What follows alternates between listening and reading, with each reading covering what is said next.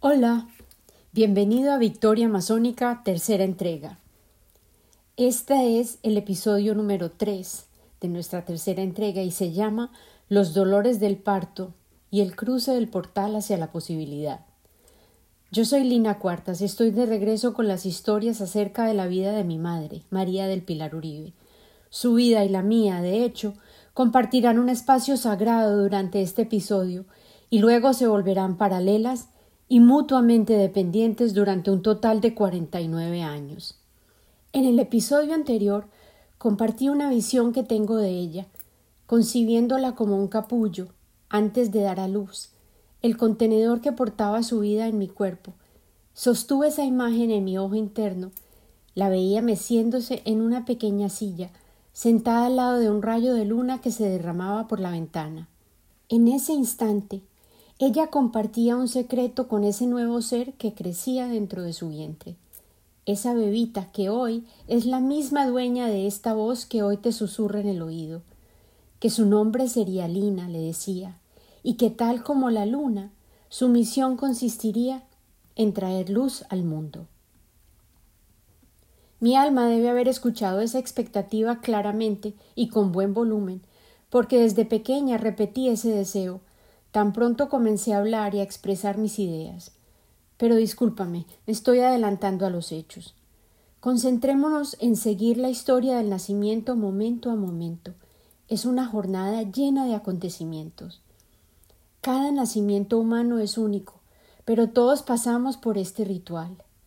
Precisamente esta semana, dos días antes de mi cumpleaños, descubrí más información acerca de lo verdaderamente extraordinaria que es la génesis de un ser humano. Esta es una experiencia común a todos nosotros, pero sobre la cual casi nunca pensamos. Te quiero advertir, antes de seguir, que una vez hayas escuchado esta información, nunca volverás a contemplar el proceso del crecimiento dentro de la matriz de tu madre de la misma manera.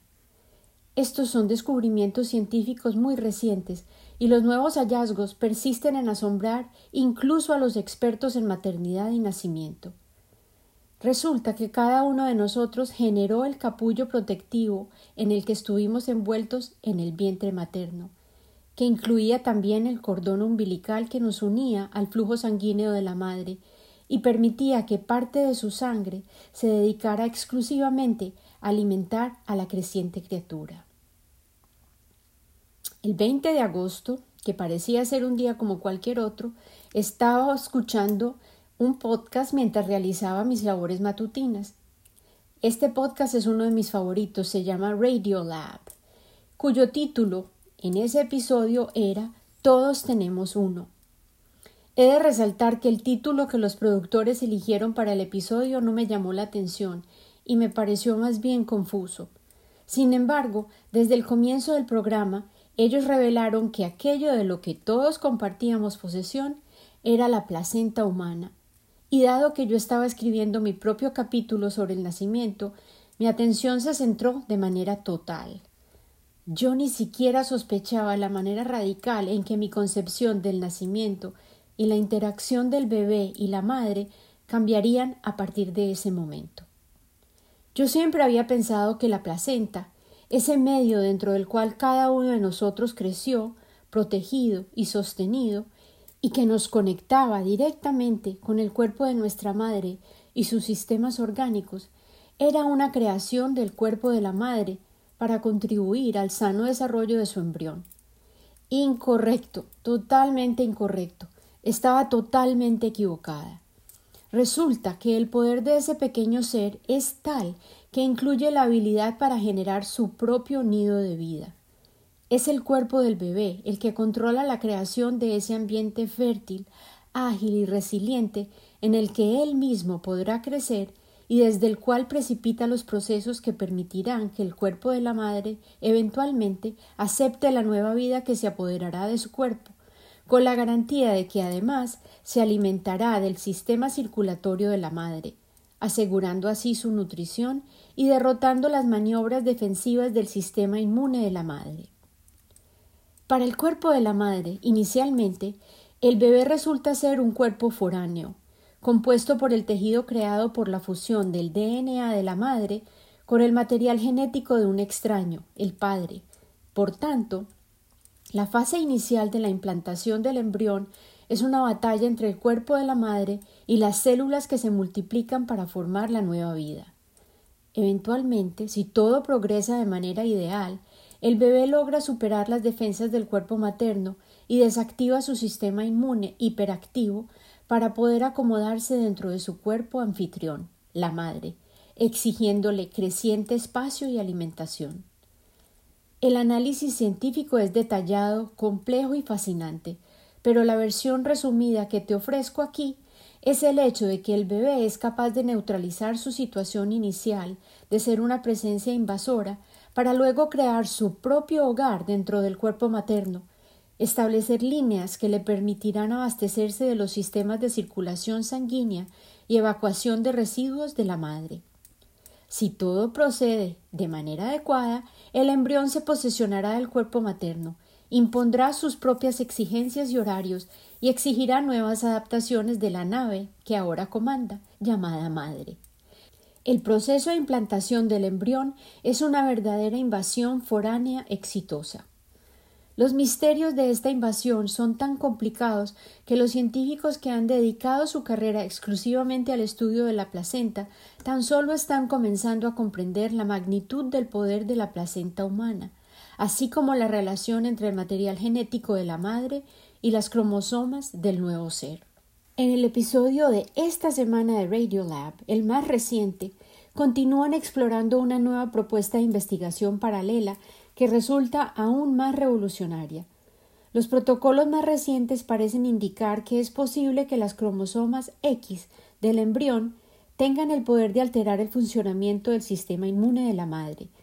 Las implicaciones para las pacientes que sufren de condiciones autoinmunes, tales como lupus, artritis reumatoidea o la enfermedad de Hashimoto, indican que podrían beneficiarse de nuevas opciones terapéuticas para sus síntomas gracias a estos nuevos descubrimientos.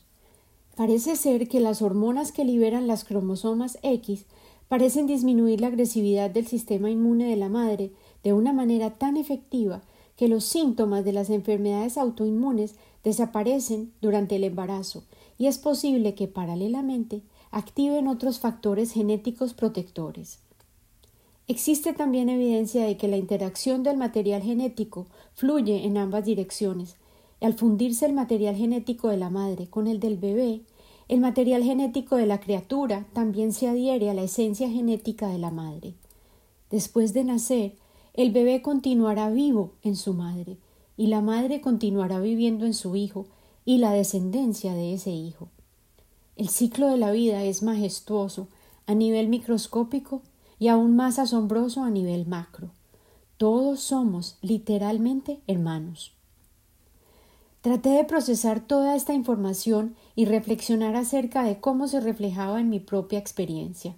Mi madre había tenido diversos quebrantos de salud durante su juventud, pero siempre me había contado que después del embarazo su salud había mejorado de manera dramática y ella se sentía mucho más llena de vida tras dar a luz. No creo que sea exagerado creer que el propio ataque químico invasivo de mi pequeño cuerpo tal vez logró disminuir la actividad del sistema inmune hiperactivo de mi madre y demoró por años la aparición de la enfermedad autoinmune que dominaría su vida por años, causándole dolores y sufrimiento prolongado, la artritis reumatoidea que deformaría sus pies y afectaría su movilidad de manera implacable. Sin embargo, en 1970, la promesa de una vida que comenzaba y una sensación de bienestar físico súbito le llenó la vida de entusiasmo a mi madre. María del Pilar Uribe decidió que no sólo crecería su cuerpo a medida que se convertía en el recipiente de una nueva vida, ella también ampliaría el mundo al que llegaría ese nuevo ser. Ante todo, preparó una biblioteca, los libros siempre habían sido sus mejores amigos y por tanto María del Pilar acumuló una colección de tesoros para compartir conmigo. No podía faltar Heidi y los libros de Julio Verne, las aventuras de Robinson Crusoe, los cuentos de hadas de Andersen y los de los hermanos Grimm, las fábulas de Sopo y por supuesto Rafael Pombo, cuyos cuentos he comprendido ahora adulta son adaptaciones de mitos globales. Había volúmenes de poesía, audiocasetes y discos de acetato que contenían aún más cuentos. Entre mi madre y mi padre lograron crear una selección asombrosa. Mi papá hasta compró enciclopedias y diccionarios en caso de que el bebé comenzara a formular preguntas que requirieran investigación profunda. Todos aquellos ejercicios de estimulación que mi madre había realizado anteriormente con sus alumnos los adaptó al potencial de un bebé. Cortó letras de papel para lijar madera. Creó móviles con formas geométricas de colores para estimular la vista del bebé Marcó las cajas de los juguetes y armó maracas, cascabeles y tambores para proporcionar el acompañamiento musical y proponer la diversión compartida. Yo tengo muchos recuerdos sensoriales de mi primera infancia. Me acuerdo de unas manos abiertas, con las uñas pintadas de rojo que me sostenían, me levantaban, me calmaban y me hacían sentir segura. Recuerdo una cobija rosada de lana muy suave sobre la cual jugaba y la sensación que ejercía la fricción de la lana sobre mi cuerpo al intentar alcanzar una manzana roja. Me acuerdo vívidamente del deleite que sentía al probar tomate con azúcar, la dulzura del mango maduro y la sensación refrescante del agua fría en un biberón. Aún puedo ver las baldosas blancas con manchas negras sobre las cuales exploraba sin miedo, y recuerdo que la música llenaba los espacios y mi madre bailaba, sosteniéndome en sus brazos. Puedo verme en el pequeño patio interior que se convirtió en mi reino, en el que una pequeña piscina verde y pelotas de hule se volvieron mis juguetes favoritos, y un ejército de personajes inflables mis compañeros de juegos. Durante mi primer año de vida, mi padre compró una cámara Leica y yo me convertí en el sujeto de sus fotografías. De hecho, Tal vez porque durante ese primer año tomó suficientes fotos para llenar tres álbumes, mis recuerdos en realidad son una amalgama de información sensorial archivada, evidencias visuales que todas esas fotos preciadas aún me proporcionan. El impacto de esos recuerdos tempranos ha permanecido en mí y se ha convertido en un factor determinante de mi identidad y de la manera en que veo el mundo. Aún capturo la belleza de los momentos cotidianos a diario. Permanezco alerta para percibir la gracia fugaz de un instante, el destello de los colores, el movimiento de los elementos, el ángulo y la composición de las escenas de la vida y la magia espontánea de lo visual. Tengo mi cámara, pero sobre todo mis ojos listos, y tal como esa pequeña nena que llegó a ese ambiente estimulante, observo el mundo con ojos frescos día tras día. Tengo una gratitud eterna por la posición existencial que mi madre tenía frente a la vida, motivada sin duda por la conciencia plena que tenía de su propia mortalidad. Mi padre, por su lado, contribuía con su determinación de insistir que era crucial capturar los momentos que estábamos compartiendo. Esos años fueron gloriosos, plenos en recuerdos felices y la intención clara de redescubrir el mundo juntos. Yo tengo muy claro que ese es el río del que muchos de mis escritos han fluido. No teníamos manera de adivinar la manera en que la vida eventualmente distorsionaría la narrativa y arrancaría los personajes de raíz, pero en ese primer año de la década de los setentas, exactamente hace cincuenta y dos años, mi vida apenas comenzaba y cada día ofrecía la posibilidad del descubrimiento. Al aproximarse mi cumpleaños número cincuenta y dos, Repasé fotos, cartas y diarios para poder recordar las cincuenta y un linas que ya he sido. Quería capturar la esencia de cada edad y luego liberarlas, para bienvenir esta versión número cincuenta y dos de mi ser, esta lina que está experimentando la vida en este mundo conmocionado del año 2021. Entre todos mis tesoros encontré una tarjeta hecha a mano que había compuesto mi madre el 22 de agosto del 2005 exactamente hace dieciséis años. Había cortado un corazón de papel verde y lo adhirió a otro papel verde también, pues era su favorito, y escribió Pocho, te amo y te amaré siempre. El 22 de agosto de 1969 llegaste a mi vida para llenarla de luz y de energía. Por eso, cada año, el 22 de agosto, me da la fuerza para seguir adelante. Siempre ha sido el motor que motiva mi existencia, que me llena de fe y revive mi esperanza. Le pido a Dios que te llene de bendiciones y que nunca deje secar el manantial de tu alegría y tu optimismo. Con amor, la mami. Una semana después, el 29 de agosto del 2005, mi madre voló, atravesando los vientos exteriores del huracán Katrina para regresar a Colombia. Nuestra familia acababa de mudarse de Nueva Orleans hacia Dallas. Dos meses antes habíamos vendido nuestra casa en River Ridge, en Nueva Orleans, en un solo día.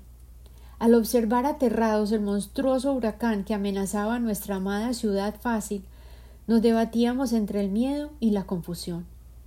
Hoy soy testigo de la misma amenaza, esta vez llamada Aida, un huracán aún más poderoso, que avanza en una carrera loca hacia Nueva Orleans, y es imposible ignorar el espiral de la vida, siempre enrollándose sobre sí mismo, como un huracán, o como el remolino de identidad que adorna el cráneo de un bebé recién nacido. Y de nuevo, rezo, y espero que la tragedia se maneje de una manera más eficiente, con mejores preparativos y sobre todo más humanidad hoy, en el año 2021. Esta semana recibí muchos saludos y felicitaciones de cumpleaños. Gracias por cada uno de ellos. Que Dios se los devuelva triplicados.